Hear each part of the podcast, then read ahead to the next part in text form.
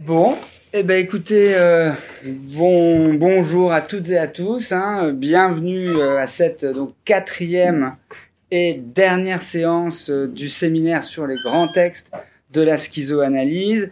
Séance qui est donc intitulée Schizoanalyse et cartographie schizoanalytique.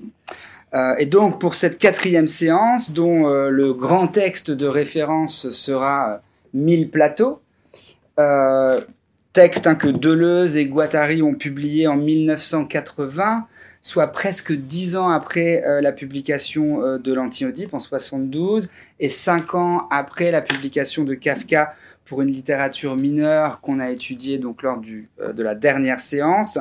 Et je trouve aussi donc grand texte de la schizoanalyse qui pourrait aussi passer pour en quelque sorte le magnum opus De Deleuze et Guattari, puisqu'il euh, réunit une masse de savoir et de réflexion sur tous les domaines du savoir euh, tout à fait euh, considérable. Mais fort heureusement, pour aborder ce massif immense de la pensée, j'ai l'immense plaisir et privilège de recevoir ce soir à cette donc séance du séminaire Manola Antonioli. Euh, Manuela Antonioli, qui est donc euh, euh, une philosophe française d'origine italienne qui travaille depuis maintenant plus d'une vingtaine d'années sur la notion de carte et de cartographie schizoanalytique, sur l'œuvre de Deleuze, de Maurice Blanchot, de Jacques Derrida, et aussi et surtout, vous le verrez pour ce qui nous concerne ce soir, sur la notion de géophilosophie, qui a été donc mise en place par euh, Deleuze et Guattari, j'y reviendrai tout à l'heure, et qui avait donné lieu donc au deuxième livre euh, publié de, Manola. Et je n'en dis pas plus pour l'instant parce que j'y reviendrai, je ferai un bref commentaire de ce livre que je trouve euh, tout à fait admirable et qui m'a donné envie d'inviter Manola Antonioli à, ce séminaire. Euh, et pour la petite précision, donc ce terme hein, de géophilosophie euh, est un terme qu'on retrouve aussi hein, comme titre du chapitre 4 de Qu'est-ce que la philosophie, qui est le dernier grand texte euh, écrit avec, euh, par Deleuze et Guattari, enfin vraisemblablement plus par Deleuze à cette époque que Guattari. Alors, euh, donc avant de, de, commencer de vous introduire euh, à la thématique, qu'est-ce que c'est? Quelqu'un qui veut enregistrer. Quelqu'un veut enregistrer. Excuse, moi Ok, alors je dis rien. Hein. Lydia Mozart, on dit Excusez-moi, pardon, je reprends donc. Euh, alors, avant donc de vous introduire au thème et, euh, et à l'esprit de cette dernière séance autour de Mille plateaux, puisque nous ne pourrons pas parler, bien entendu, de tout cet ouvrage, donc on va essayer de trouver un angle critique, une perspective pour cheminer. Euh, je vais quand même vous présenter, pour qui ne connaîtrait pas encore Manuela Antonioli, je vous la présenter en, en, en quelques mots. Alors, Manola Antonioli, euh, comme je le disais, donc, est, philosophe. Elle est docteur en philosophie et en sciences sociales, diplômée de l'école des hautes études en sciences sociales, euh, donc école dans laquelle elle a euh, soutenu une thèse sous la direction de Jacques Derrida, une thèse qui portait à l'époque sur l'écriture de Maurice Blanchot, et elle est aujourd'hui professeure de philosophie à l'École nationale supérieure d'architecture de Paris. Et enfin, elle est chercheuse au laboratoire architecture, ville, urbanisme, environnement, la vue du CNRS. Euh, et en plus donc de son activité professorale, euh, euh, Manuela Antonioli est l'autrice de plus d'une quinzaine d'ouvrages euh, qui portent tous euh, euh, ou qui se situent plutôt au croisement de plusieurs champs disciplinaires. Soir. Et notamment, bien sûr, l'axe principal de ce croisement reste l'histoire de la philosophie, qu'on pourrait dire, je dirais, relu et corrigé par Deleuze, hein, puisque le premier grand livre de Manola était Deleuze et l'histoire de la philosophie. Euh, mais euh, ces réflexions portent aussi au croisement de l'urbanisme et de l'architecture. Et là, je dirais, en tant que ces champs euh, posent des questions à la philosophie. Et enfin, ces réflexions se situent aussi au croisement de l'écologie. Pour autant, là encore, que cette notion d'écologie soit entendue au sens large, c'est-à-dire bon, à la manière dont Donc Guattari employait ce terme hein, dans les trois écologies, et je reviendrai aussi, euh, et surtout euh, en, tant que ce terme mobilise de multiples champs disciplinaires pour être correctement pensé.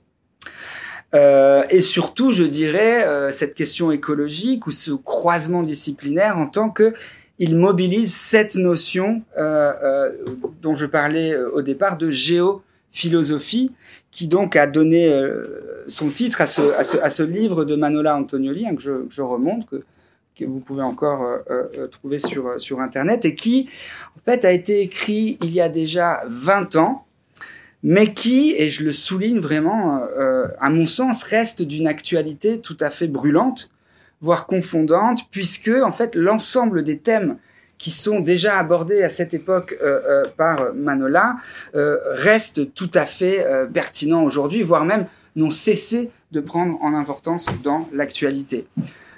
Et il me semble en fait que dans ce livre, il y a déjà l'articulation que mobilise euh, euh, Guattari dans ses trois écologies. Alors un texte dont j'ai parlé mercredi dernier et un texte, j'y reviendrai, sur lequel Manola consacre tout un cycle de, de séminaires, donc je crois de six ans.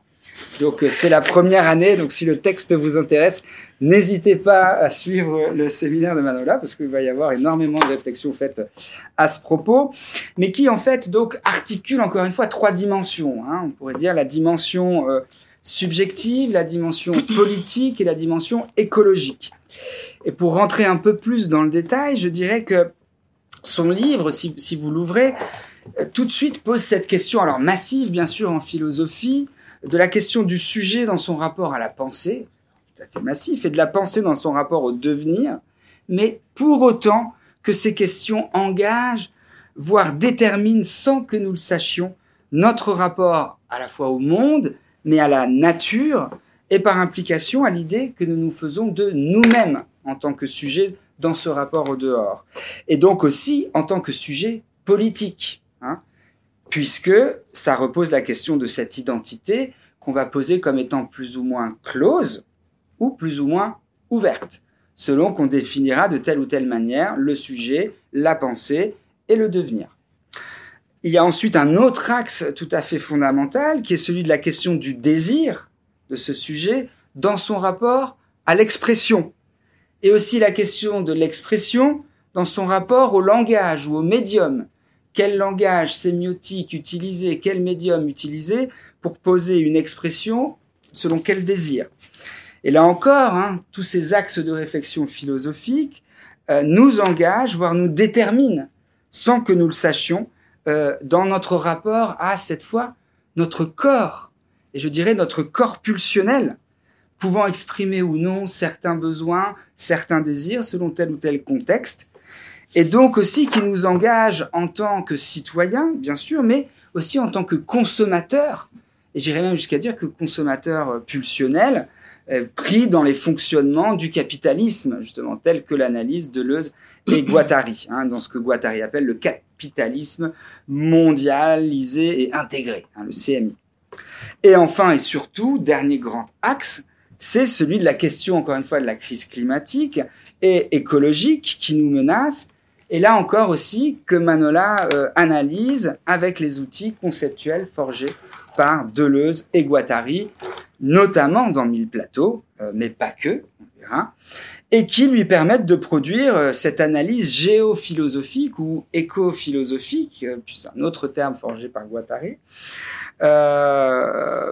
et qui aussi, ça je trouve ça très intéressant, qui lui a permis, en articulant ces trois problématiques, de, euh, je dirais, de rester attentive tout au long euh, des années à la création et à la manière dont tout un ensemble de devenir minoritaire, de devenir activiste, que ce soit dans le champ de l'écologie, dans le champ de l'art, dans le champ de l'urbanisme, dans le champ de l'architecture, continue à s'efforcer de faire bifurquer hein, ce monde qui quand même euh, s'oriente plutôt euh, vers le pire et qui continue à proposer des réponses concrètes et des réponses qui, parce qu'elles sont concrètes, je dirais, maintiennent au moins un petite dose, si possible à forte dose, de l'optimisme, là où aujourd'hui, au fond, le vent d'une forme de pessimisme, d'une forme de malaise généralisé souffle hein, de plus en plus fort. Euh, alors, pour terminer cette présentation et passer enfin donc la parole euh, à Manola, j'aimerais euh, rapidement quand même revenir, faire un tout petit zoom sur la problématique générale de ce séminaire, les grands textes de la schizoanalyse. Parce qu'au fond, je vous ai montré au début que le titre que j'ai donné part de la schizoanalyse et va vers la cartographie. Et vous verrez que jusqu'ici, le point euh, euh, essentiel de ce séminaire était d'extraire des grands textes de la schizoanalyse des concepts, des idées, des, euh, des manières de faire pouvant nous aider à repenser la clinique. Hein. Et, la clinique, c'est-à-dire vraiment la clinique analytique, l'accueil des patients. Donc il y avait toute une dimension dans ce séminaire euh, vraiment dédiée à la question du soin et de la clinique. Euh, alors, je vais peut-être faire un petit, un petit zoom rapide pour ceux peut-être qui n'auraient pas suivi les, les, séances précédentes. Bonsoir. En effet, lors de la première séance du séminaire, qui était dédiée à la lecture de l'anti-Oedipe, on pourrait dire le texte séminal de la schizoanalyse, eh bien, ce qu'on s'est efforcé de faire, c'est à comprendre ce que pourrait être et devenir une clinique schizoanalytique des sujets dits psychotiques. Et que euh, l'histoire institutionnelle de la psychiatrie tenait pour étant euh, rétif au dispositif analytique classique, à la question du transfert ou d'autres choses. Et donc pour faire ça, c'était, si vous vous souvenez, Florent Gabaron-Garcia qui était venu pour essayer de nous aider à penser euh, ce, ce, cette possibilité de mettre en place une clinique schizoanalytique euh, à orientation ou, ouverte au sujet donc dit psychotique.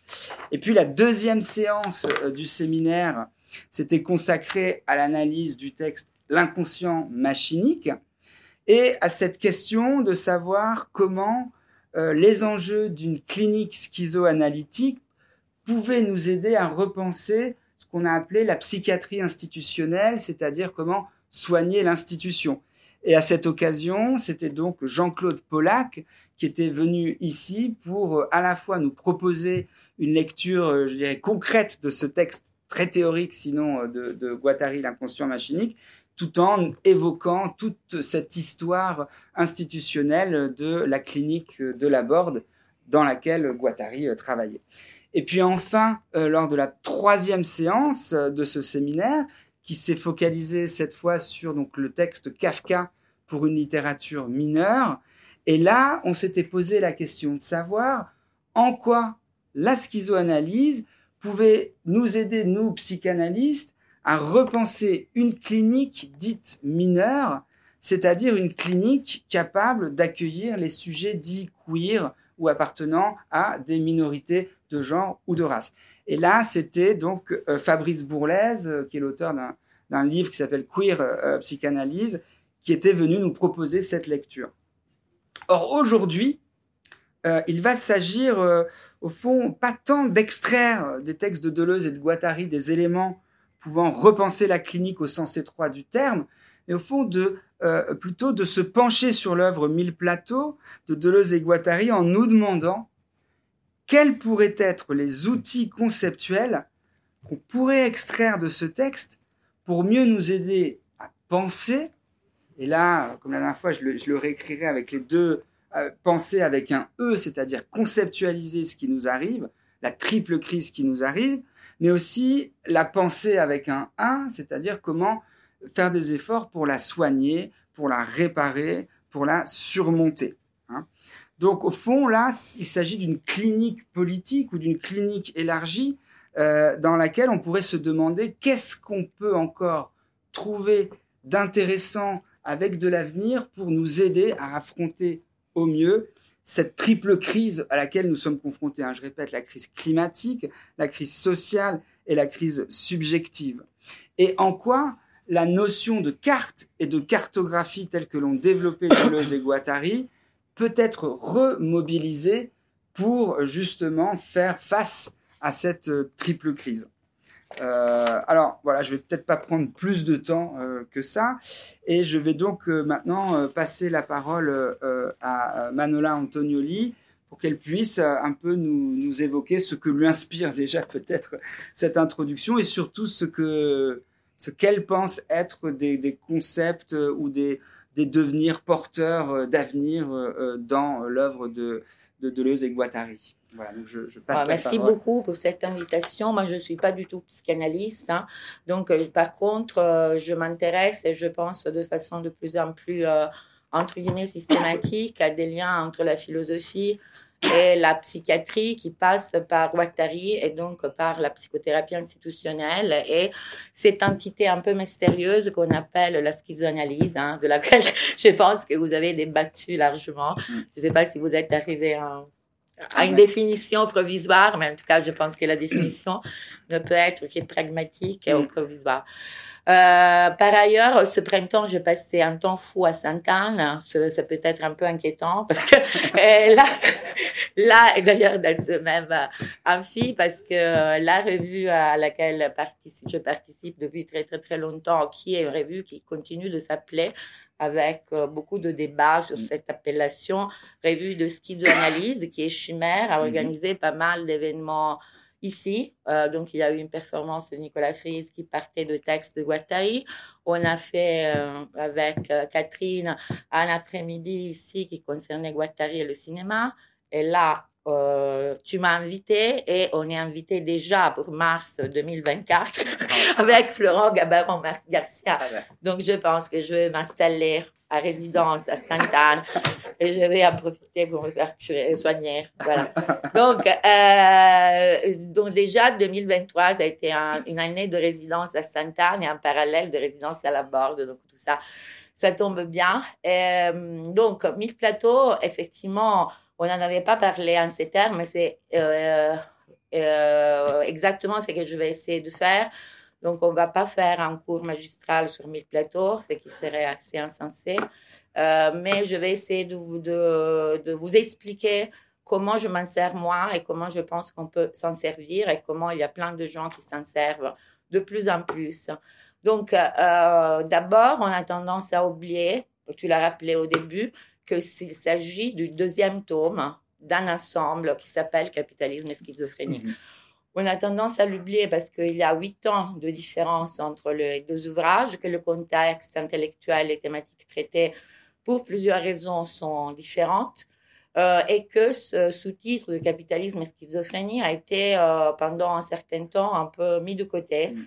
et notamment à cause de, du succès et des débats, de la réception complexe à laquelle a donné lieu l'antiédipe.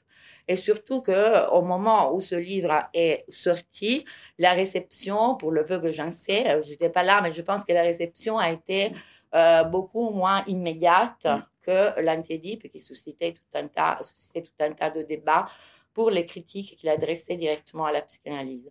Et je pense que c'était une réception difficile en 1980 parce que ce qu'ils ont fait, ces deux messieurs, à mon avis, ça a été d'anticiper euh, tout un tas de choses hein, qui concernent l'économie, l'art, la politique, etc. Donc, ils ont commencé à voir euh, se profiler euh, les tendances les lignes de force, mais qui commencent à prendre forme plus concrètement pour nous aujourd'hui. Mm.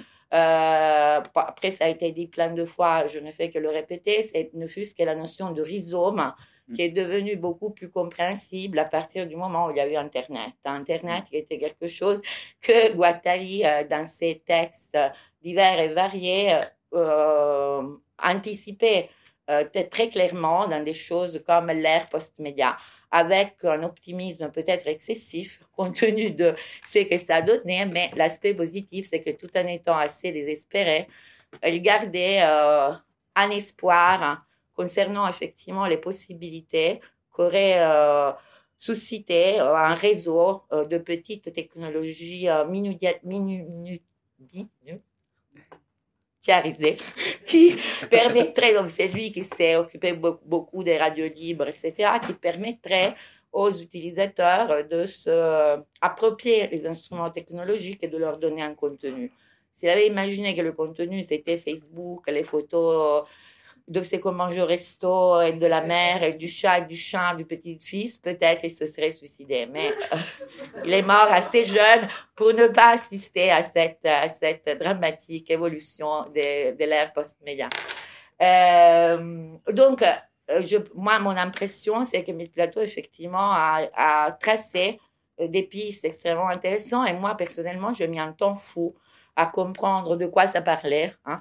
Par contre, quand, non, je n'ai pas compris, hein, mais par contre, quand j'ai compris comment ça marchait, comment ça fonctionnait, en gros, je ne l'ai plus quitté et je continue de m'en servir euh, tout le temps. Et là, je pense vraiment que cette euh, fameuse expression de la boîte à outils euh, de Foucault, qui maintenant est galvaudée de tous mhm. les côtés, en même temps, elle est très, très parlante pour moi parce que euh, cet objet est dans un état absolument pitoyable, hein, mais effectivement, pour moi, c'est un peu comme un marteau, marteau dont je sais absolument pas me servir, mais de ça, oui. Hein, donc, je, peux y chercher des choses. En général, je trouve euh, pas des réponses, mais je trouve des pistes pour travailler.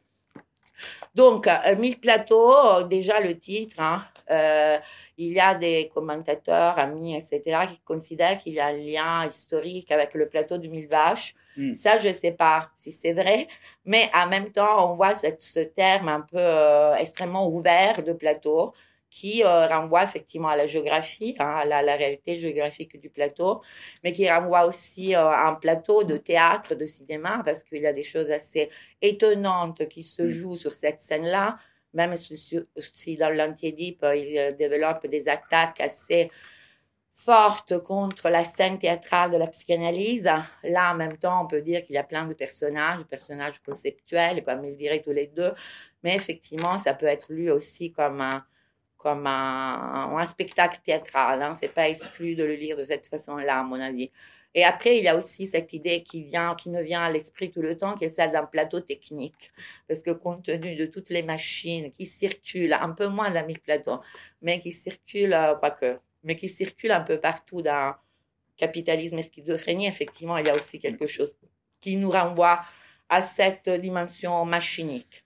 Après 1000, pourquoi 1000 Je pense parce que théoriquement, effectivement, là, il y en a, il y en a 15, mais euh, ils auraient pu devenir euh, beaucoup plus. Et en tout cas, il y a un mécanisme qui fait que chaque plateau se démultiplie de l'intérieur, ce qui peut être aussi une difficulté de lecture parce que ce sont des plateaux conséquents qui semblent aller dans toutes les directions. Donc, essayer de s'y retrouver, là, effectivement, c'est une question d'orientation géographique. C'est extrêmement, pas complexe, mais c'est un jeu de pistes un peu. Euh, ensuite, euh, l'autre chose qu'on peut remarquer dans le fonctionnement de cet objet hum, compliqué, c'est que tout est daté. Hein? C'est-à-dire, quand vous allez voir, normalement, on, dit tous, euh, je sais pas, euh, euh, la géologie de la morale, postulat de la linguistique, etc., etc. Mais il a toujours une date. Cette date est extrêmement importante. Je pense que c'était un, héritage nietzschéen très fort. C'est-à-dire que l'événement, là, là aussi, ce qui est au centre de cette réflexion, c'est aussi l'événement. Donc, ce qui arrive et ce qui arrive de façon imprévisible. Derrida, qu'en général on ne lit pas avec de l'oseguataï, mais on a tort, parler de l'événement comme effectivement quelque chose qui vous tombe dessus sans horizon d'attente. Hein. Donc l'intérêt du livre, c'est effectivement, si vous le découvrez, vous ne pouvez pas trop anticiper ce qu'il y aura à la page suivante parce qu'effectivement, vous êtes pris par quelque chose qui euh, crée, quand ça marche bien, un événement. Par contre, il y a plein de personnes à qui Plateau ne dit absolument rien, qui n'arrivent absolument pas à rentrer dans ce texte et mm. qui sont extrêmement euh, persuadés qu'il s'agit de quelque chose d'inutile, incompréhensible, un pur délire hein, euh, de pseudo-philosophe. Mm. Probablement parce que l'aspect positif pour moi aussi, c'est que c'est un texte que malgré tout, plus que l'antiédipe, échappe aux commentaires. Hein. Mm. C'est-à-dire que si vous, vous essayez de faire, hein, même les philosophes les plus euh, systématiques, euh, impitoyables, etc., n'arrivent pas, à ma connaissance, à faire une, un commentaire complet, exhaustif de mille plateaux, euh, contrairement à ce qui a été fait avec les ouvrages de, de, Deleuze. Hein, qui ont été tués, momifiés, sans aucune pitié. Deleuze aussi, il se serait suicidé, mais c'est déjà suicidé donc, il n'a pas pu assister à la réception de son. Euh, Ah, non, avec Deleuze, ça a été terrible parce qu'en étant considéré comme le plus philosophe des deux, ce qui n'est pas difficile à, à, à, considérer si on considère qu'il s'agit d'une philosophie académique universitaire, il a été très vite rattrapé par le commentaire, mais un commentaire extrêmement scolaire et de plus en plus scolaire qui lui laisse très peu de respiration.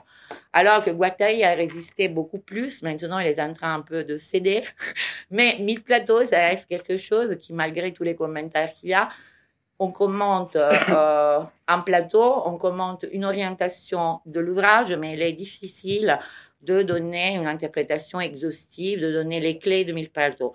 Ce qui permet à Mille Plateaux de continuer à fuir un peu dans tous les sens.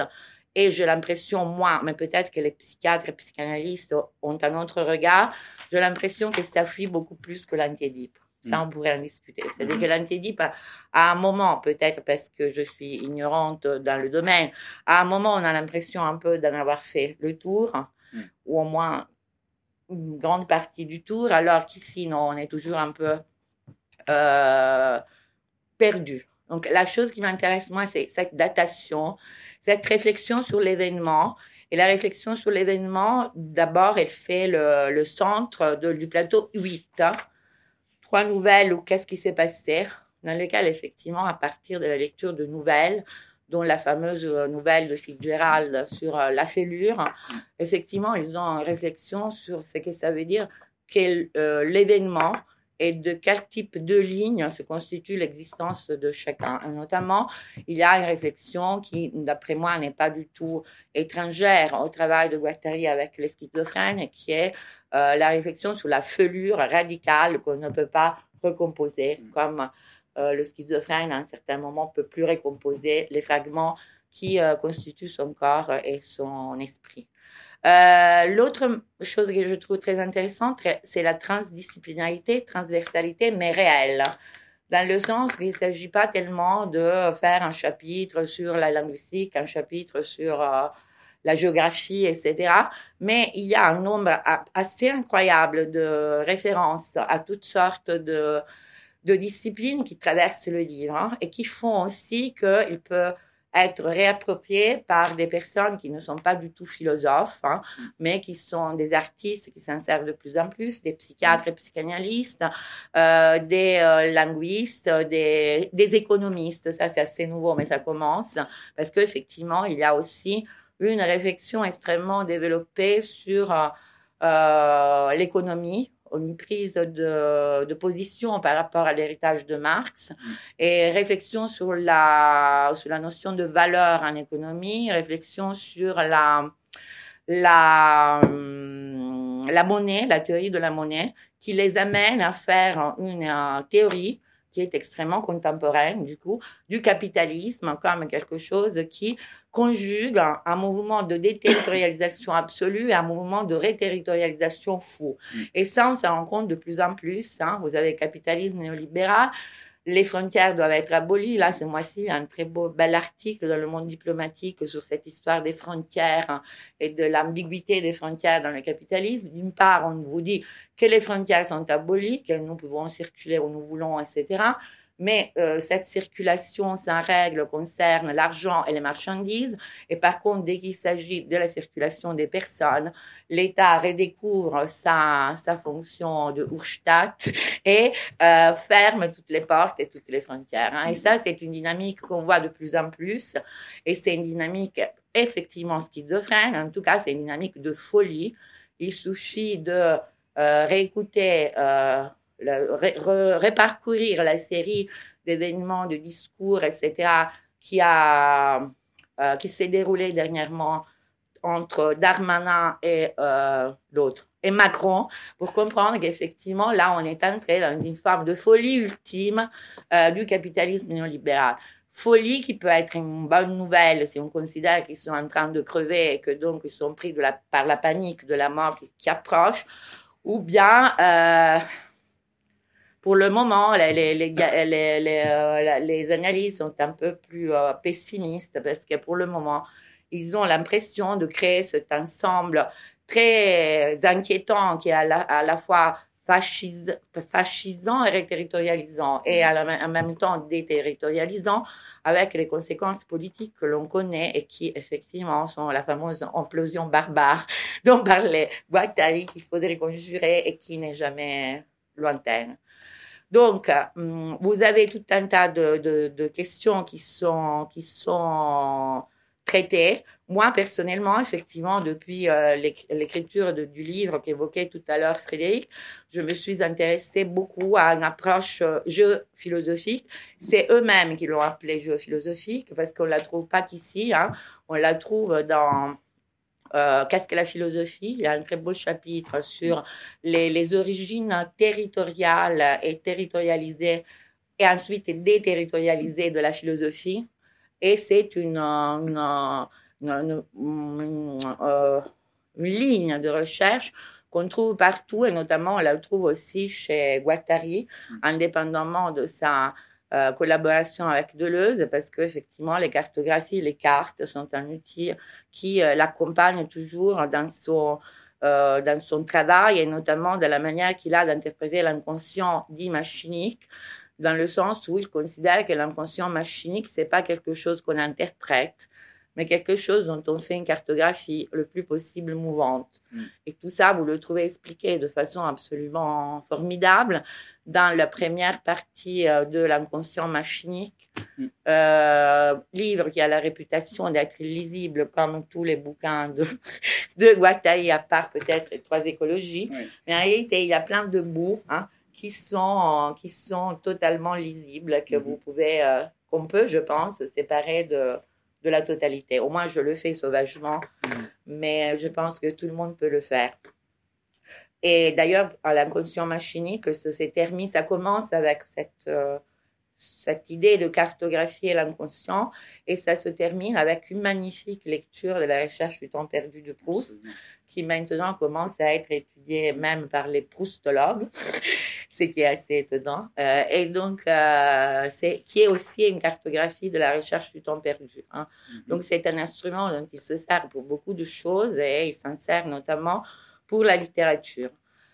Euh, littérature, comme vous le savez, est une autre, un autre élément qui circule toujours dans ces pages, hein, dans les pages de tous les deux, que ce, en passant par Kafka, beaucoup de Blanchot, même en filigrane malgré tout. et, et euh, euh, Blanchot, que d'ailleurs on retrouve constamment dans les séminaires d'Uri, c'est mm. qui m'étonne toujours, mais la présence est constante. Donc il y a aussi cette relation euh, très étroite aux arts et à la philosophie, à la philosophie, à la littérature. L'autre, le, le, point sur lequel je suis en train de travailler maintenant, c'est un plateau. C'est pas que le plateau, mais ah, c'est à partir de ce plateau-là que j'ai eu toujours, moi personnellement, beaucoup, beaucoup de difficultés à aborder, qui est le plateau 3, euh, la géologie de la morale. Hein. Hmm. Donc vous voyez que la géologie de la morale, qu'est-ce qu'ils font? Une opération très jolie, je trouve. Hmm. Ils reprennent la généalogie de la morale de l'ami Nietzsche et en font une géologie. Et donc, en gros, il y a toute une théorie qu'on ne peut pas résumer ici, mais extrêmement passionnante de ce que ça veut dire la Terre. Mm. Donc, l'autre élément que je trouve très passionnant euh, dans ce livre, c'est que, ça a été dit par des collègues qui ont fait des très, belles, des très beaux articles là-dessus, c'est que en filigrane, mais pas seulement en filigrane, il y a tout une, un questionnement de la euh, déconstruction des liens entre nature et culture. Mm. Donc, des thématiques extrêmement contemporaines elles aussi, qui ont été reprises actuellement par euh, tout un tas d'auteurs que vous connaissez, à partir de Descola, mais toute, toute, toute l'écologie politique, tous les ouvrages sur la Terre. Et alors, c'est passionnant parce que la Terre ici est à la fois une entité naturelle euh, et une entité politique. Une entité politique, elle est partout aussi dans l'antiédipe parce que ce qui est étudié, notamment dans l'antiédipe, dans la fameuse histoire universelle, mm. c'est la manière dont les euh, formations politiques et historiques s'inscrivent dans un territoire unitaire, comment elles s'y enracinent ou comment elles se déracinent ou comment elles vivent hein, dans la tension entre ces deux dimensions, toujours une dimension territorialisante et une dimension déterritorialisante.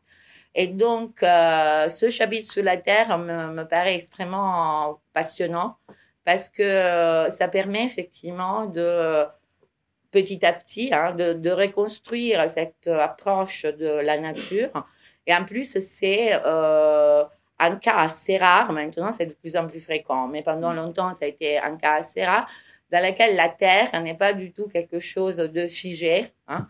Euh, mais c'est quelque chose, la Terre ne se meut pas, là elle se meut pas mal, mais c'est quelque chose qui nous importe et qui importe tout un tas de vivants, non vivants, euh, etc. Donc la Terre n'est pas du tout un principe de sédentarisation, la Terre devient plutôt un principe de nomadisme, c'est qui est une, euh, une vision des choses un peu contre-intuitive, mais sur laquelle, par exemple, je voudrais faire euh, le séminaire au Collège de philo de l'année prochaine, hmm. de voir comment, comment effectivement cette Terre devient une entité de plus en plus importante du point de vue de la, de la, de la politique, du point de vue de la géographie, du point de vue de, de l'écologie. Hein. Qu'est-ce qu'on fait avec la Terre? Euh, le fameux, La fameuse Gaïa de Bruno Latour, hein, qui a remis cette question à l'ordre du jour euh, il y a quelques années, mais qui est traitée ici d'un point de vue tout à fait différent. Et cette euh, terre en question, ça me permet aussi de faire le lien euh, du côté de euh, Trois écologies de Félix Guattari. Pourquoi? Parce que si vous allez lire les Trois écologies, vous avez lu, vous en avez parlé. Euh, donc l'idée de base pour aller vite, c'est qu'il y aurait une, il devrait y avoir une circulation euh, incessante entre l'écologie environnementale et l'écologie mentale et l'écologie sociale. Sauf que quand vous lisez, peut-être que d'autres lecteurs ne seront pas d'accord, mais moi oui, avec moi-même. Quand vous lisez euh, les trois écologies, vous vous rendez compte que l'écologie environnementale est totalement absente. Mm. C'est-à-dire que de, à Guattari, de la, l'écologie comme fusion avec la nature mère non anthropisée, etc., il en a apparemment rien à cirer. Mais c'est faux. c'est faux parce que, euh, effectivement, toute cette, cette relation par la terre et les territoires, elle se retrouve ailleurs. Donc, elle se retrouve pas thématisée mm. de façon euh, euh, stricte, détaillée, etc., dans les trois écologies, mais elle circule ailleurs par, notamment par d'autres textes comme Mille Plateaux, qui a été écrit aussi par Félix Guattari, c'est que les philosophes oublient systématiquement. Hein. vous pouvez lire des piles et des piles de bouquins de philosophes extrêmement euh, attentifs euh, aux références, aux notes de bas de page. C'est-à-dire que sur 500 pages, je vous dis, euh, 1000 plateaux de Deleuze. Hein. L'antiédipe de Deleuze. Ça, c'est mm. un problème gravissime qu'on n'arrive pas à régler parce qu'ils doivent être totalement persuadés que euh, un philosophe sérieux et bien formé comme Deleuze, il ne pouvait pas vraiment échanger avec un, personnage comme euh, Guattari. Eh bien, oui. Donc, ils, seront obligés tôt ou tard de l'accepter. Et c'est pour ça que pour le moment, cette lecture de Mille Plateaux échappe un peu, à, un peu aux commentaires. Ben, en tout cas, moi, je m'en sers aussi comme ça, c'est-à-dire je m'en sers comme je vais m'en servir un peu comme euh, euh, élément qui permet de regarder ce que serait l'écologie euh, dite environnementale du côté de Guattari s'il avait eu le temps ou l'envie de développer davantage ce point-là. et d'ailleurs, le, séminaire que j'essaie de faire au Collège de Philo, c'est pas du tout un commentaire de Guattari, mais c'est plutôt une manière de voir comment les trois directions qu'il a indiquées, donc l'environnementale, la mentale et la sociale, commencent à prendre des formes euh, très, très... Là aussi, il y, avait, il y a eu une intuition assez puissante qui n'était pas que la sienne, parce que c'était à, la même époque celle des gens comme Gortz, Illich, on en passe, mais qui euh, finalement a anticipé, là encore une fois, toute une série de débats et de questionnements qui sont présents aujourd'hui dans le domaine de l'écologie politique et, pas seulement. Alors, l'autre chose que je trouve passionnante, mais là, bien sûr, je ne suis pas la seule, c'est cette fameuse introduction sur le rhizome. Introduction sur le rhizome qui euh, a été publiée une première fois en 72 comme une, un texte indépendant et qui ensuite est devenu le plateau zéro, même si c'est le premier de 1000 plateaux et qui effectivement invite à penser tout à fait autrement, invite à penser tout à fait autrement, c'est-à-dire en refusant la, structure arborescente du savoir, qui est celle qui a caractérisé le savoir, et aussi la structure du livre, hein, pendant très longtemps, est invité à cette structure rhizomatique en forme de patate, dans laquelle on, peut, on apprend à connecter les points différemment. Donc, je vous disais que euh, c'était euh, effectivement à partir du moment où le réseau, le, web est devenu une composante quotidienne de notre euh, existence, que cette notion de rhizome est devenue plus intuitivement compréhensible. En même temps, je pense qu'il ne s'agit absolument pas de la même, parce que celle de d'Internet, malgré tout, est une arborescence. Hein. Mm. Donc, elle est, peut-être qu'elle le sera de moins en moins, mais pour l'instant, elle est aussi arborescente et utilisée en tant que telle. Donc, les rhizomes, c'est autre chose parce que les connexions, les directions, il faut se les inventer. Hein. C'est toujours l'idée du chemin qu'on construit en marchant, qui a été reprise par un philosophe, anthropologue qu'on lit beaucoup en ce moment, qui est Tim Ingalls, hein, dans l'histoire des lignes, euh, lequel Tim Ingalls cite Mick Plateau une seule fois ou deux dans tout ce qu'il a écrit, mais euh, il, il, le connaît très bien. Donc, vous avez un petit, livre, un livre, qui s'intitule Une brève histoire des lignes, qui est une réflexion sur ce qu'on fait avec la ligne, mais ce qu'on fait avec la ligne dans les domaines les plus euh, différents, là aussi, euh, dans le chemin, dans la construction d'un chemin, dans la construction d'une méthode, dans l'art, dans l'écriture, dans la musique et dans l'architecture.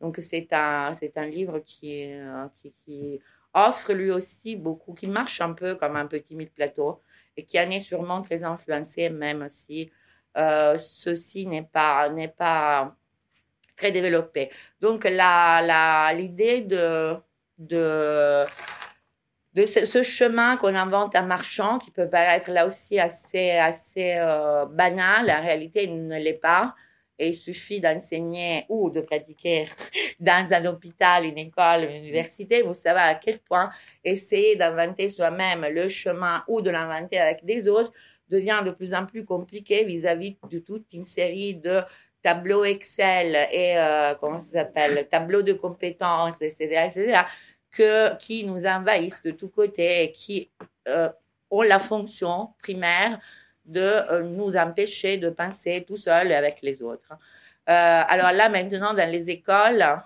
dans les universités, il faudrait s'adonner à une activité magnifique à laquelle je me refuse catégoriquement, qui est euh, là, mais je pense que dans les hôpitaux, etc., ça doit pas être, ça doit exister aussi, qui est la l'auto-évaluation par compétence. Donc, moi, je serais censée dire et écrire et ça enthousiasme totalement mes collègues. Hein. Moi, ça me, ça me, je, n'arrive même pas à comprendre ce qu'on me demande. C'est-à-dire, j'arrive à le comprendre et c'est la raison pour laquelle je me refuse catégoriquement à le faire.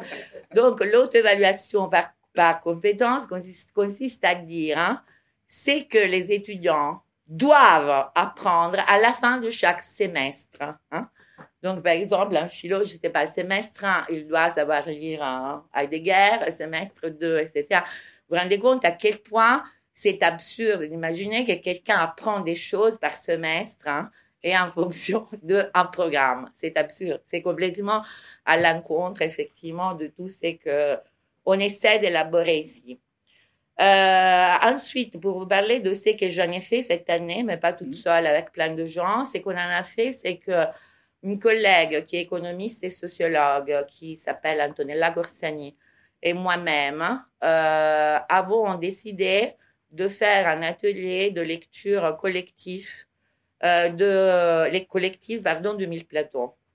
Donc, en gros, on a utilisé, vous me direz, c'est une entreprise assez masochiste, mais nous l'avons fait, c'est très compliqué. Donc, on a pris une méthode de lecture que peut-être quelques-uns parmi vous connaissent, qui est celle de l'arpentage, euh, qui été utilisée par les ouvriers au 19e siècle pour lire le capital collectivement. Et donc, il consiste à distribuer un texte parmi des groupes de personnes qui n'en savent rien, qui n'ont pas forcément euh, les, compétences et les connaissances nécessaires pour en faire le commentaire, euh, qui le lisent en groupe et qui après en font une restitution collective. La restitution collective, si tout se passe bien, on va devoir pouvoir, par exemple, restituer le plateau. Euh, et on l'a fait avec des publics très différents parce qu'on l'a fait avec des étudiants d'architecture parce que ce sont les miens. on l'a fait aussi avec des artistes. On l'a fait dans plein de contextes différents. et les seules fois où ça s'est mal passé, c'est avec un public qui voulait comprendre ligne par ligne ce qui était écrit dans le plateau. Parce que si vous voulez comprendre ligne par ligne un, exercice comme ça collectif qui dure quelques euh, quelques heures, vous devenez fou. Hein? Donc, ils essaient de dire, mais ça, ça veut dire quoi, etc. Donc, on, a tenté désespérément de leur dire que ce n'était pas l'enjeu de l'exercice, mais ça ne marche pas. Le reste des, pour le reste, ça marchait très bien et ça a donné lieu à une exposition parce qu'à la fin de mm. chaque euh, atelier, il y avait un rendu euh, graphique. Ça a donné lieu à une exposition qui, a lieu, qui est présente depuis fin février à la Message Paris Nord. Et il y aura un, comment on dit ça à la fin, le vernissage, un décrochage le 29 juin si quelqu'un veut passer. Euh, et dans laquelle on a pu aussi, moi j'ai pu aussi rencontrer euh, des étudiants de terminale de, de Saint-Denis euh, qui ont, ont, eu une impression, qui n'avaient jamais entendu parler de Milplado, jamais entendu parler d'un, mais pour qui, par exemple, les rhizomes, ça parle énormément, hein, parce que déjà, ça va à l'encontre de toutes les méthodes qu'on leur apprend pour réfléchir, et donc ça les fait rêver, hein, malgré tout. Mais ils étaient accompagnés par un professeur de philosophie qui était euh, tout à fait favorable, effectivement, à subvertir euh, les programmes et à subvertir les méthodes. Ça, c'est le, travail, l'usage que j'en ai fait cette année. Donc, j'en ai fait un double usage qui est celui de, effectivement faire ce, cet arpentage collectif qui nous a pris un tas de temps, mais qui euh, nous a permis de redécouvrir le contenu du texte de façon collective. Et euh, j'en ai fait aussi un usage qui devra être considérablement approfondi, qui est un point de départ pour une réflexion d'écologie politique et philosophie autour de la Terre, qui sera, fera l'objet de la suite euh, des événements. Hmm. Voilà. Bon, Je ne sais pas s'il y avait, si tu avais des questions. bah, ça fait déjà une, une plus qu'une introduction, un survol euh, tout à fait euh, précis, en même temps précis et illuminant de, de, 2000 plateaux. Euh, moi, je me disais que peut-être on pourrait faire un petit zoom sur cette dimension de la Terre, de l'écologie qui est évoquée bah, dans, ce, dans plateau 3 de la géologie de la morale, et qui, parce qu'on avait déjà évoqué ça, je me souviens, oui, dans la séance 2 avec Jean-Claude Pollack, et, je, sais que, tu évoques cette, cette question aussi dans, la géophilosophie, du rapport entre ce qu'ils appellent le molaire et le moléculaire. Hein, pour, pour le, définir euh, à grands traits, le molaire, ce serait euh, bah, les, masses euh, globales, les, les, les dynamiques sociales, et le moléculaire serait celui du niveau du désir, de l'inconscient, des particules. Et l'erreur qu'on fait le plus souvent, c'est de les opposer d'une manière stricte hein, et de dire ah le molaire c'est du côté euh, de euh, ce qui domine, ce qui aliène, de la superstructure, et le moléculaire serait la source vive, intensive du désir, de l'inconscient. Or, moi, il me semble que effectivement, dans la géologie de la, morale, euh, tout de suite, il, euh, euh, se propose d'abord de redéfinir la notion de strate et la notion même de ce que c'est qu'un individu ou une totalité en tant qu'elle est toujours le fruit d'une concrétion d'éléments extrêmement petits. Et, que d'ailleurs, c'est à partir de là qu'ils vont redéployer, c'est le plateau 4, toute une question renouvelée de la linguistique à partir de là. Et, cette image qu'ils vont chercher euh, dans une histoire de la géologie, de comment se lit une carte euh, euh, en profondeur des strates, comment se forment les strates, comment elles se dessinent, comment on les isole, et en fait comment est-ce qu'elles sont le produit de forces qui viennent les écraser pour créer une matière. C'est-à-dire qu'il n'y a pas, par exemple, quand les particules se, se, déposent au fond de la mer, avant que ça devienne du calcaire, bah, il va falloir qu'il y ait énormément de choses qui se passent à la surface, pas d'une terre morte, mais de Gaïa précisément, enfin d'une terre en vie. et, à l'intérieur de laquelle, justement, ce va-et-vient molaire, moléculaire, est beaucoup plus euh, complexe que ça, en fait, et, redéfinit même ce que c'est qu'un individu versus un élément, un atome, etc. Je sais pas si... Je te le fais faire à toi, le séminaire au collège. on va faire la, séance d'ouverture. Non, mais euh, cette histoire, bah, donc là, il y a deux, euh, deux euh, fausses oppositions, mm. justement, qui, qui, parcourent tout, mm. qui sont territorialisation, déterritorialisation, réterritorialisation, et euh, le molaire, le moléculaire, mm-hmm. parce qu'effectivement, en les lisant, on a, bah, eux, ils passent le, leur temps à les défaire, hein, c'est-à-dire, mm. ils disent continuellement, attention, nous parlons de moléculaire, molaire, mais nous ne sommes pas en train de les opposer, ni dans le discours, ni dans la théorie, ni dans la pratique, mais en réalité, il y a une telle habitude à la dichotomie dans la pensée que nous traduisons, nous avons tendance mm. immédiatement à établir une. Euh, donc, euh, on se déterritorialise, c'est bien parce que c'est la ligne de fuite, euh, on découvre, on mm. s'évade, etc. On se territorialise et c'est mal parce que c'est toujours la question entre le global et le local mm. qui a été reprise aussi par Bruno Latour dans Où atterrir. Hein. C'est comment on pensait à une combinaison entre le local et le global. Et notamment un local qui ne soit pas celui euh, des différents nationalismes, etc., qu'on connaît. Comment euh, euh, imaginer sortir de cette opposition totalement, totalement mortifère en ce moment en plus. Donc, l'idée là, c'est qu'un territoire n'est jamais euh, comme un sujet d'ailleurs, c'est pour ça. Un territoire comme n'est jamais un truc donné. Hein. Si quelqu'un vous dit que son territoire c'est la France, ça on expliquait aux enfants, aux enfants, aux, jeunes de terminale, ça ils ont compris tout de suite. Hein. Si on leur dit que ici c'est la France et qu'eux ils sont étrangers, ils n'ont pas à être sur le territoire français, là il suffit d'expliquer comment ce, ce que, ces territoires n'est pas du tout une donnée, hein, qu'il n'y a jamais eu l'hexagone France, hein, né euh, de, Charlemagne, hein, qui s'est euh, prolongé jusqu'à nous, mais c'est une formation politique, culturelle, euh, linguistique, effectivement. et que donc cette, cette formation est mouvante et se définit par cette dynamique et qui change toujours de déterritorialisation, réterritorialisation et déterritorialisation. Euh, et le molaire, le moléculaire, c'est pareil. Hein, C'est-à-dire, mmh. c'est pas effectivement le petit, celui qui, ceux qui s'échappent, ceux qui bougent, qui est positif, alors que le négatif, c'est l'État, la, euh, la, la, police euh, et les grands trucs, ou la grande institution au niveau de la, mmh. de la psychothérapie, par exemple. Hein, parce que, par exemple, Loury, contrairement à l'antipsychiatrie, n'a pas abandonné l'institution comme étant le molaire euh, qui euh, forcément est mauvais, mais il a essayé de voir comment on pouvait la mettre en cause et la discuter de l'intérieur. Mm. Donc un peu de moléculariser la molarité de l'hôpital psychiatrique. Mm. et qu'est-ce que je disais? Donc, effectivement, non, et notamment, ça, c'est particulièrement évident dans les appareils de capture, la discussion sur, le, sur les appareils de capture et les machines de guerre, dans lesquels il montre que même si l'État arrive effectivement à capturer toute une série de mouvements moléculaires et en faire des grandes entités molaires, euh, fort heureusement, il y a toujours des lignes, des, choses qui s'échappent, hein, de, mm.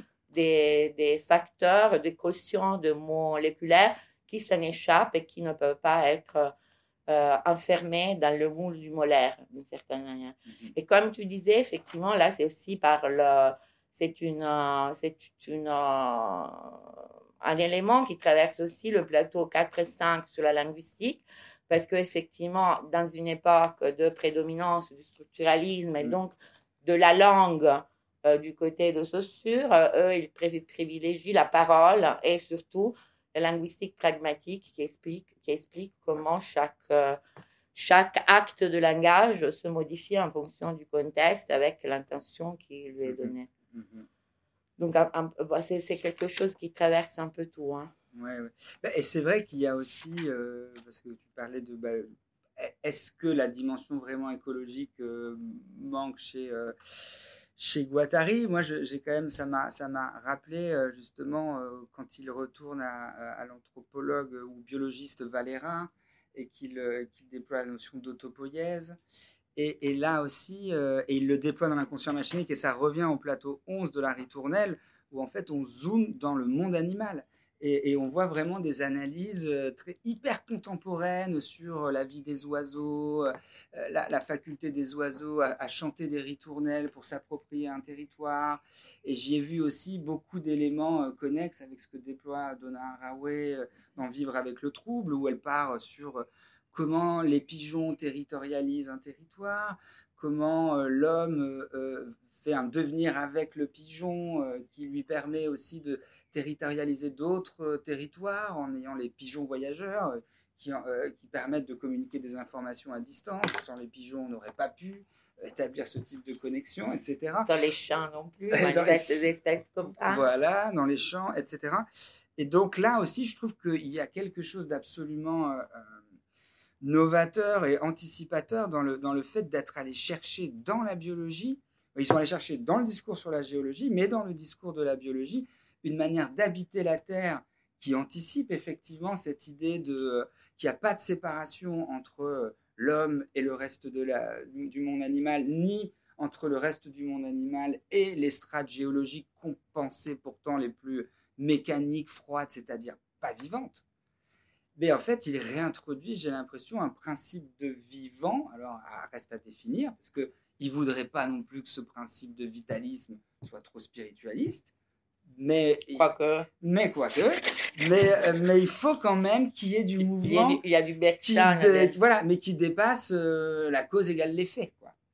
Euh, et alors, voilà, en tous les cas, moi je. Non, non, mais je me suis très mal exprimée comme d'habitude parce que je ne veux pas dire. Effectivement, c'est que tu dis, c'est absolument vrai. C'est-à-dire, il y a le, le, chapitre sur la Terre. Après, il y a la ritournelle où effectivement, là aussi, on explique comment un territoire que ce soit un territoire euh, géographique, un territoire existentiel ou un territoire artistique, parce qu'il y a des pages assez magnifiques mm. sur comment se constitue un lien entre musique et territoire. Ça, mm. c'est mm, vraiment très beau. Euh, et, euh, et, lui, il avait lu, Guattari, il avait lu beaucoup, beaucoup d'éthologie. Mm-hmm. Donc, il y a le fameux, euh, le fameux oiseau dont il est impossible de prononcer le nom, le Cénoiopotétis. Bref, il y a un, un, oiseau dont il observe, qui, qui était visiblement un exemple utilisé par un ethnologue qui euh, définissait son territoire par tout un système de feuilles qui retournaient, etc. Et c'est un exemple qu'on retrouve constamment mm.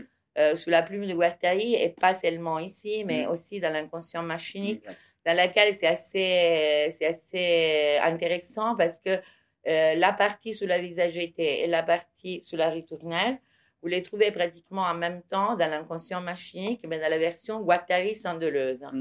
Euh, et c'est assez intéressant de, de, comparer les deux, mais dans les deux, il y a cet intérêt constant pour la biologie, euh, pour, euh, sans parler de tout l'intérêt pour la théorie du chaos dans la, mm. dans la cosmose, etc. Mm. Donc, effectivement, c'est pas faux. C'est c'est totalement faux, en gros, qui ne s'intéressait pas à tout ça. Mais je dis qu'il ne faut pas trop le chercher là où on s'attendrait à le trouver, mm. c'est-à-dire dans les trois écologies ou dans les, les textes sur l'écosophie, mais qu'il faut plutôt le chercher dans d'autres textes, parce que probablement au moment où il définissait l'écosophie, il y avait d'autres thématiques qu'il qui, qui, qui souhaitait développer, mm-hmm. notamment ce rapport avec la technique, avec les médias, avec... Euh, euh, l'espace-temps capitaliste, etc. Mm. Et pour revenir à ce que tu disais, il y a une, euh, une expression qu'on trouve très souvent chez eux, mais aussi chez Deleuze tout seul, qui m'a toujours fascinée,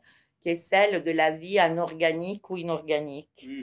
C'est-à-dire que là aussi totalement contre-intuitif, parce mm. que ce qui est vivant doit être organique, mais en même temps, la terre, c'est du sable, c'est des, des roches, c'est des, euh, euh, comment ça s'appelle chez, chez euh, à, le, les, petits, les petites bêtes.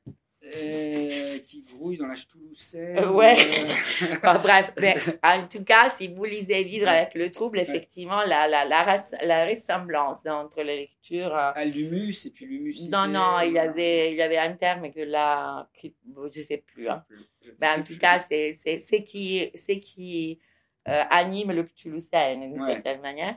Euh, qui il y a effectivement une affinité entre ce qui est écrit ici, qui est très troublante, mm. surtout parce que probablement Don Haraway s'intéressait peu ou pas du tout à Deleuze-Guattari, mm. mais ça passe par euh, par euh, effectivement la biologie, la mm. connaissance de la biologie, etc. Donc oui, ça aussi, c'est une piste tout à fait passionnante à, mm-hmm. explorer. Ça, c'est les devoirs pour l'année prochaine. Euh, oui, effectivement. Alors, bon, on peut essayer de, continuer peut-être à explorer. Moi, il y avait aussi une, une idée qui me semblait euh, vraiment intéressante à, prélever euh, pour aujourd'hui, c'est justement dans cette, dans cette histoire mondiale, euh, il se propose de faire une chose qui, moi, je, trouve fondamentale, et c'est d'extraire, c'est de, détacher l'histoire d'une vision linéaire, progressiste, où il y aurait une histoire continue du développement, etc., pour aller extraire des grands paradigmes de rapport au territoire. Euh, de grands paradigmes de rapport à la territorialisation euh. Et, euh, ils en font, justement, ils, les historicisent, enfin, ils les localisent dans l'histoire en tant que, point d'émergence d'un certain type de rapport au territoire, d'un certain type de rapport aux politiques, à l'ordre, à l'autorité. Et d'un autre côté, ils ne cessent de vouloir nous faire comprendre que ces grands paradigmes, qui sont au nombre de trois, ne cesse de coexister et de, vivre encore aujourd'hui et d'être en tension les uns avec les autres. Et je crois que ça, c'est vraiment euh, très important, et notamment pour comprendre ce qui se passe aujourd'hui dans des, dans des, on pourrait dire, des revivals de, de modes d'être, de modes d'existence qu'on croyait euh, perdus, ou qu'on croyait complètement arriérés, ou qu'on pensait être de l'ordre vraiment d'une préhistoire. Et on voit qu'ils ont une pertinence dans notre contemporanéité. Et il me semble que cette approche-là, euh, euh, par, euh, par paradigme, on pourrait peut-être comparer ça avec Agamben qui essaie de, piocher à l'intérieur de l'histoire des grands paradigmes, je trouve que ça, c'était absolument aussi crucial et qu'on le, on, le mobilise pas, ou ça se fait, mais ou Descola aussi, quelque part, dans, son, dans sa grande vision des grandes modalités de rapport à la nature, il, il cherche ou il prolonge ce geste-là. Alors là, c'est l'autre point sur lequel, mm. euh, d'après moi, il faut travailler. Mm. Donc, tu es en train d'évoquer tout le programme de recherche des années à venir, ce qui me provoque une énorme angoisse. Parce que je, suis, effectivement, à ce moment il y a plein de choses à faire de fin d'année universitaire, j'essaie d'oublier les devoirs à la maison, mais là, effectivement, c'est les devoirs. Alors, euh, ce que tu dis est totalement, ça va totalement, je ne peux pas dire c'est pertinent ou pas, je veux dire, ça va totalement dans le sens mm. de ce qui que je voudrais explorer. Mm. Parce que là, par exemple, il y a eu euh, des études absolument passionnantes, des thèses, etc., très pointues, sur, qui ont étudié le mille plateau comme un, traité d'économie politique. Mm. Ce qui peut être euh, une entrée. Sauf que euh, en traitant euh, les liens avec toutes les théories d'économie politique, les trois moments de la de l'histoire universelle et la manière dont ça rentre en lien avec euh, l'économie, etc. Mm. Les personnes qui menaient ces, enquêtes oubliaient tout à fait ce lien au territoire, mm. qui paraissait un peu incongru quand on parle d'économie, de flux, etc., Et là, je trouve que c'est un... C'est pour ça, c'est la difficulté de lire, parce que et, euh, c'est fait euh, en utilisant plusieurs critères hein, qui peuvent être en même temps l'art, la philosophie, la géographie, l'économie, etc. Mais le fait d'en isoler un sur un autre ne, euh, fait que le, sens total du, du, du, chapitre ou du plateau est perdu. Mm-hmm. Donc il faut faire une gymnastique mentale dans laquelle il faut le lire en tant que philosophe ou artiste ou mm. économiste sans jamais oublier qu'en même temps, il est question de littérature, de psychiatrie, etc. Donc, mm-hmm. c'est une gymnastique mentale importante. Ce que tu dis, c'est absolument pertinent et euh, ça fait penser irrésistiblement à la, aux théories de, de à l'anthropologie anarchiste qui est en mm. train de faire essentiellement ce boulot-là. Mm. C'est-à-dire aller relire euh, l'histoire de l'humanité en disant qu'il n'y a aucune euh, donner inéluctable. Alors, je récapitule, parce que ça, ça, c'est un point très compliqué. C'est-à-dire, si vous lisez euh, l'histoire universelle de l'anti-Édipe, hein, vous avez quelque chose qui, à première vue, peut paraître euh, caricatural, d'ailleurs, c'est très ironique, etc. Une succession entre sauvages, barbares et civilisés. Donc les sauvages, c'est les sauvages hein, qui vivent dans les tribus, dans la forêt. Les barbares, c'est ceux qui organisent les premiers États militaires, étatiques, etc., avec une armée, tout ce que vous voulez. Et les civilisés, pas vraiment civilisés, ce serait le, le système capitaliste et ce qui s'ensuit. Bien évidemment, ce n'est jamais comme ça. Donc, ils expliquent, effectivement, comme le disait Frédéric, d'une façon extrêmement fine et complexe la manière dont euh, chacun de ces systèmes se rapporte, au territoire et comment on retrouve dans chacun euh, une anticipation ou une trace de ce qui est suivi, de ce qui va venir. Par exemple, il y a une des références essentielles, qui est la référence aussi des anthropologues anarchistes actuels, c'est la, référence à, à Pierre Clastre, La société contre l'État.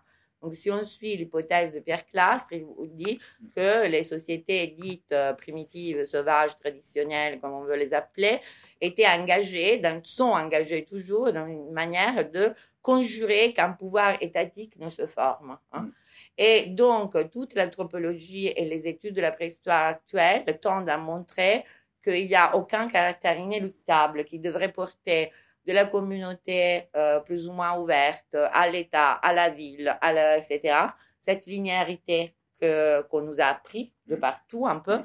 mais que nous pourrions très bien, ça a été la conséquence de contingences économico-matérielles, politiques, que toujours, à toute époque de l'histoire, ont coexisté des formes différentes d'organisation politique donc, euh, il dit, c'est pas parce qu'il y, y avait l'État à un moment qu'il y avait plus que des États. Il y avait des communautés, il y avait des organisations qui essayaient de s'organiser autrement. Tout ça pour arriver à l'idée que aujourd'hui, il n'est pas inéluctable que nous vivions dans un État organisé tel qu'il est, avec l'économie telle qu'elle est, mais que nous pourrions concevoir autre chose, que rien ne s'y oppose. Donc là, il y a Homo Domesticus de James Scott, et il y a une, euh, un autre livre qui a été traduit en français avec un titre euh, stupide, mais qui est un très beau livre qui s'intitule Au commencement était mm. et qui est une euh, qui reparcourt toute l'histoire des formes politiques avec cette idée de coexistence qui mm. n'est pas un développement linéaire, mm. qui a été écrit par Greber avec un spécialiste de préhistoire qui donc intègre toutes les connaissances les plus récentes et les plus pointues dans les domaines de la préhistoire. Et ils vont exactement dans le même sens.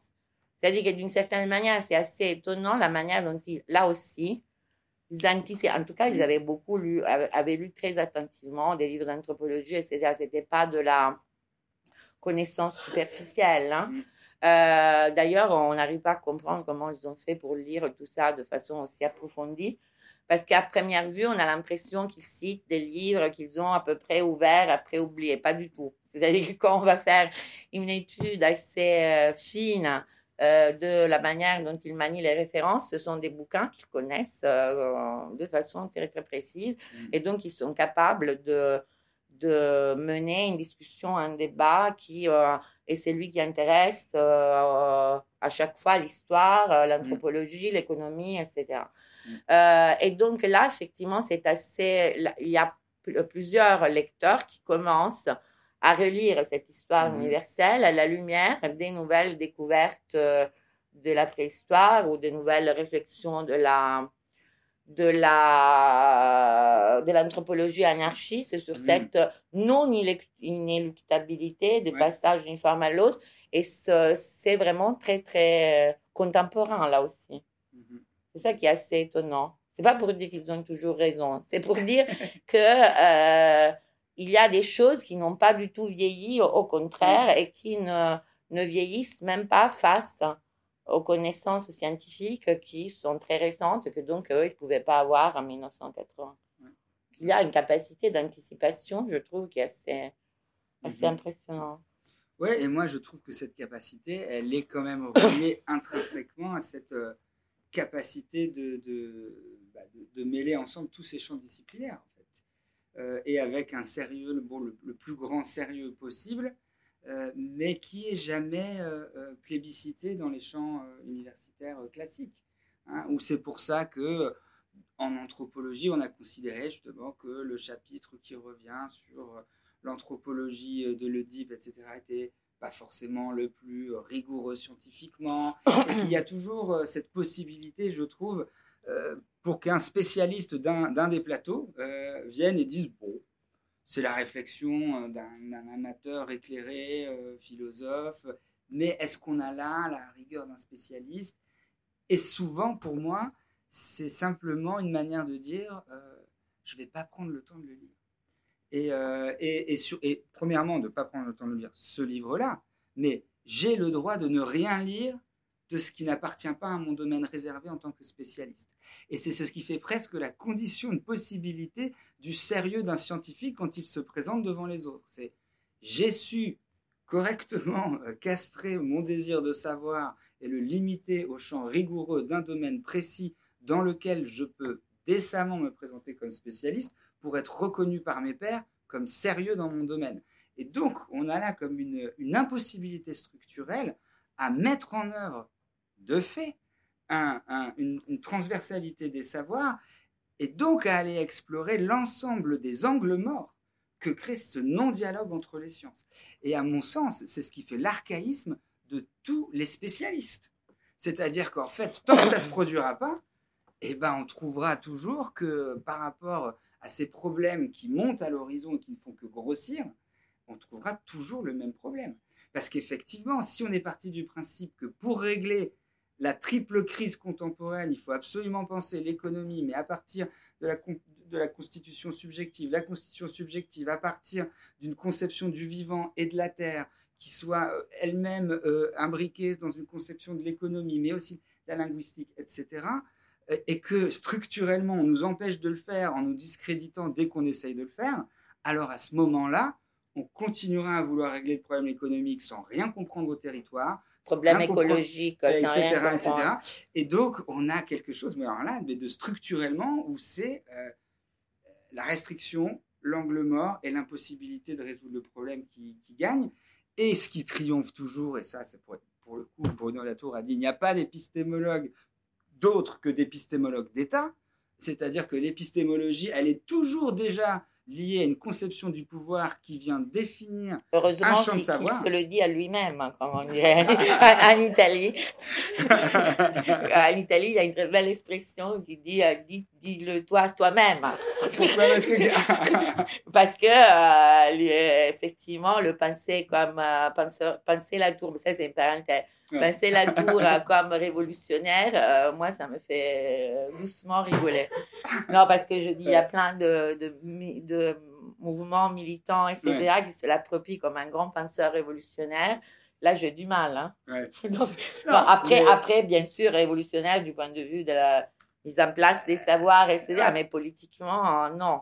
Oui, parce que bon, lui-même, quand même, même s'il est allé attaquer, hein, ouais, justement, c'était le fait que souvent l'épistémologie permet de ne pas réfléchir aux impacts politiques de sa discipline en tant qu'elle est un champ réservé à des spécialistes. Donc c'est une manière de, mais ce que dirait, comme dirait Deleuze et Guattari sur la psychanalyse, dès qu'on a, on en fait un champ autonome, on le dépolitise. Et donc on ne, cherche pas à comprendre les impacts de, de, l'effet de, épistémique quasiment. De Mais d'où la magnifique magnifique parce que je dis que elle, malheureusement, elle est en train de réussir la magnifique opération de dépolitisation de tous les savoirs académiques, universitaires, etc., qui est faite effectivement par les évaluations de plus en plus spécialistes, le fait qu'il faut à chaque année dire dans quelle case on se situe, etc. Mhm. Donc il y a un discours qui est un discours euh, euh, omniprésent sur la transdisciplinarité, interdisciplinarité, etc., sans que pour autant personne ne fasse la différence entre les choses. Parce que par exemple, il y a des approches qui, euh, là aussi, l'ami, comment il s'appelle Tim Ingold a beaucoup travaillé mhm. là-dessus. Euh, c'est-à-dire, euh, il y a aussi des approches qui sont infradisciplinaires ou indisciplinaires qui euh, peuvent être beaucoup plus intéressantes que les transdisciplinarités, l'interdisciplinarité mal faite. Mais donc, on a ce discours Euh, et après, dans la pratique, pour être reconnu en tant, comme tu dis, que physicien, chimiste, géographe, etc., il faut se spécialiser, se spécialiser de plus en plus, parce que plus la, la, la focale est restreinte, mm. et moins, effectivement, on tient en compte la, la globalité, et donc euh, on tient un discours qui peut être politique.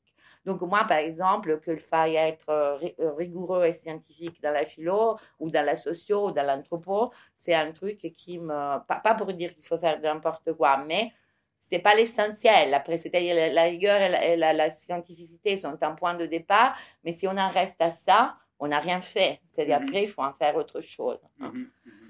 Euh, donc moi, récemment, j'ai participé à un jury de thèse en sociologie. Je ne le ferai jamais plus. Parce que il y avait une, euh, bon, elle se reconnaîtra, mais elle nous écoutera pas, c'est pas grave. Euh, il y avait une jeune femme qui avait mené pendant des années une enquête passionnante sur les graphes, etc., le, street art en France et, au, Canada, qui avait interviewé plein de gens qui avaient pratiqué elle-même. Et après, on se retrouve avec une thèse de 300 pages, dont 200 sont occupés à expliquer la méthodologie scientifique qu'elle a utilisée et à quel auteur elle se rapporte, etc. Et tout son travail de recherche qui aurait dû être passionnant se retrouve compressé en 100 pages. Et quand on dit pourquoi, mademoiselle, vous avez fait ça, elle répond parce que mes profs me l'ont expliqué si je veux avoir un poste à la fin. C'est qui est, mais, mais c'est que ça, c'est en train de, de devenir, c'est très, très compliqué. Donc, euh, il y a la notion de transversalité chez, chez Guattari qui est très mhm. belle. Mhm. Et qu'il y, a, y a un article, je ne sais plus lequel, dans Psychanalyse et Transversalité. Mhm. Qui... Mais cette notion d'infradisciplinaire, moi, je me, paraît très, très opératoire dans le cas de Mille Plateau, parce qu'effectivement, on parle d'anthropologie, mais cette anthropologie est traversée par la philo, par des références à l'art, à la musique, etc. C'est très difficile à faire, mais c'est effectivement, ça va à l'encontre de cette hyper spécialisation qu'on recherche.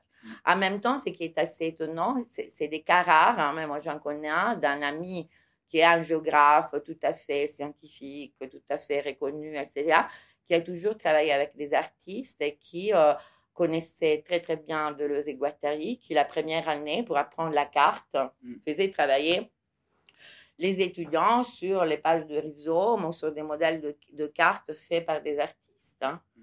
sans pour autant euh, quitter le caractère scientifique précis, etc., mm. épistémologique.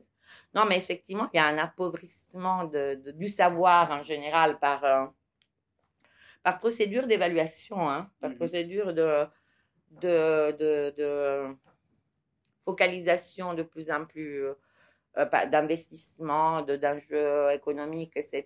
Effectivement, par recherche de la scientificité avec un idéal de scientificité qui date de la fin du 19e siècle. Mhm, mhm. absolument.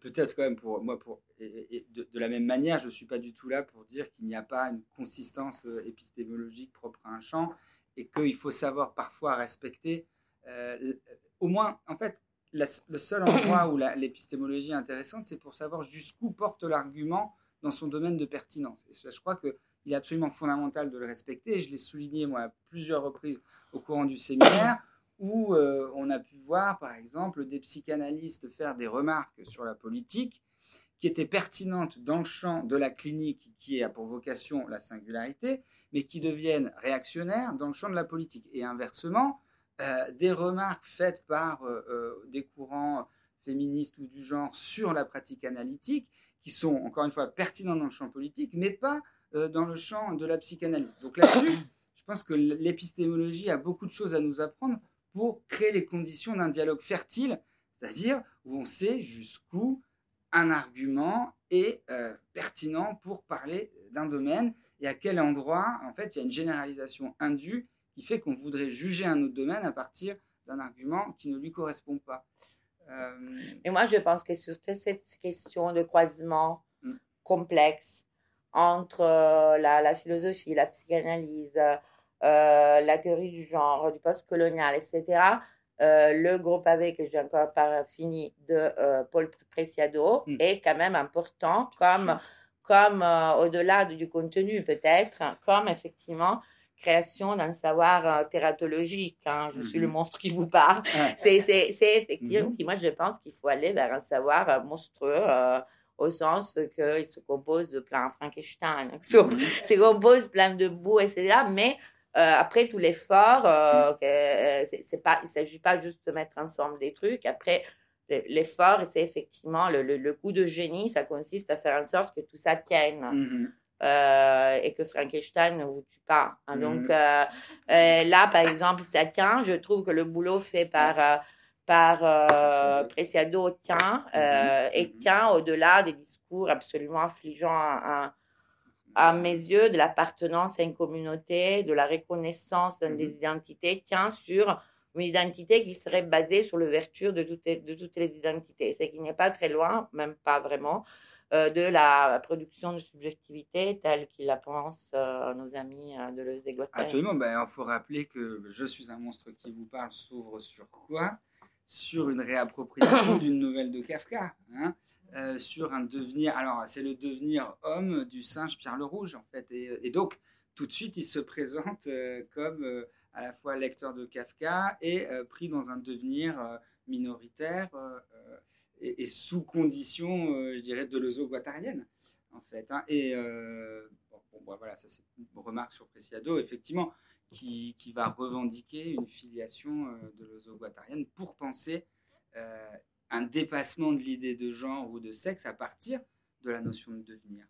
Et, d'un devenir, justement, qui va dans les deux sens, parce que là aussi, peut-être, on pourrait revenir là-dessus. Ce qui me semble fondamental, c'est toujours de bien souligner que c'est pas le devenir animal où on deviendrait intégralement animal, c'est pas le devenir femme où on deviendrait, etc., devient minoritaire, mais il y a toujours un va-et-vient. Hein. Et donc, euh, je pense que là aussi, à mon avis, alors je sais pas, peut-être qu'elle n'a pas lu de Guattari. Il n'y a pas d'assignation à une position.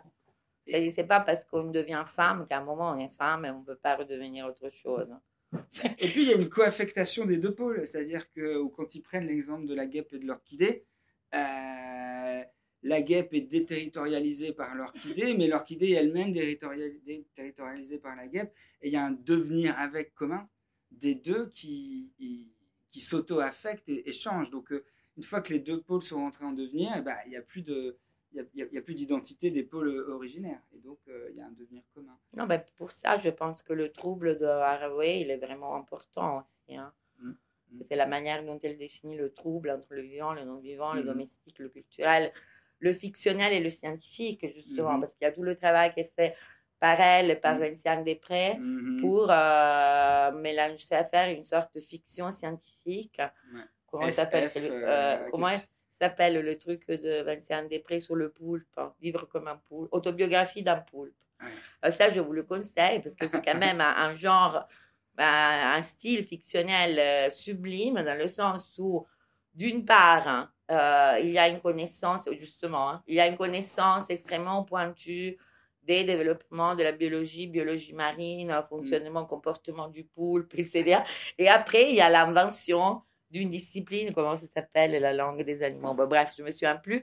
Euh, mais c'est une magnifique fiction, fiction scientifique à valeur politique et philosophique qui est mm. magnifique. Hein. il y a aussi, euh, je ne sais pas si vous avez jamais eu l'occasion de lire ce livre très étrange de Willem Flusser qui s'appelle Vampirotetus Infernalis. Comment ça s'appelle? Infernalis. Je t'envoie la référence. Donc, en gros, c'est Flusser, vous voyez qui c'est, c'est un théoricien des médias, du cinéma, etc complètement lui aussi euh, singulier, dirons-nous, pour ne pas dire fou furieux, qui a vécu dans plusieurs pays, qui a, et qui a été très déterminant en plus à un moment avec dans la définition de la théorie du média, du cinéma, on est en train petit à petit de publier tous ces, de traduire, pardon, tous ces textes qui ont été euh, euh, écrits dans différentes langues, parce qu'il écrivait en portugais, en italien, en allemand, etc. Euh, et dans tout ça, à un moment, il a collaboré avec un artiste qui a passé toute sa vie à inventer des animaux. Mais inventer des animaux avec, vous voyez là, moi j'ai mis des mois et des mois à comprendre que c'était une fiction. Hein. C'est-à-dire, vous là, vous avez un livre sur une comparaison très improbable entre euh, le, un poulpe des abysses et l'être humain. poulpe des abysses s'appelant Vampirotetus infernalis. Et à la fin, vous avez des planches qui vous montrent toute l'organisation du, euh, du poulpe, comment il, se, comment il est composé, ses tentacules, etc. Tout ça, c'est une production artistique complètement fictionnelle. Donc vous avez ces mélanges aussi euh, qui sont prônés par euh, Haraway, Vincent Després, etc., entre la fiction et la science, qui sont absolument dans la mesure où la science a toujours eu une composante extrêmement mhm. euh, fictionnelle. Mhm. Mhm. C'est, ça a été une invention assez extraordinaire, toujours. Ça me fait penser justement qu'il y a euh, bah, dans le plateau, justement sur la géologie de la morale, où ils reprennent ce grand débat qui a eu lieu entre Cuvier et Geoffroy Saint-Hilaire euh, autour de l'évolutionnisme, etc., de, enfin, de la doctrine de l'évolution en biologie. Et, et est-ce qu'il y avait des sauts entre les espèces? Est-ce qu'il y a une continuité entre les espèces? Est-ce qu'on peut imaginer euh, que la tête, si on fait un pliage, se retrouve à côté des pieds, etc. mais c'est là où on voit euh, que, ben oui, mais c'était des grands scientifiques. C'était des grands scientifiques qui ont, qui ont c'est-à-dire que, les, scientifiques ont une grande imagination parce qu'ils doivent imaginer des, effectivement, là, cette histoire du répliant. Comment il s'appelle le monsieur qui fait une très belle émission sur France Culture le matin, Jean-Claude de qui euh, reparcourt un peu toutes ces histoires euh, de la science, mhm. euh, le, savoir buissonnant de Darwin, etc. Mhm. Et vous voyez que c'est une histoire totalement fascinante qui n'a rien à voir avec une comment on dit, la, la, scientificité telle qu'on nous la propose. Ouais. D'ailleurs, dans les sciences sociales, à ma connaissance, ce débat sur la scientificité des sciences sociales a eu lieu à la fin du 19e, au début du 20e, et ça avait été résolu.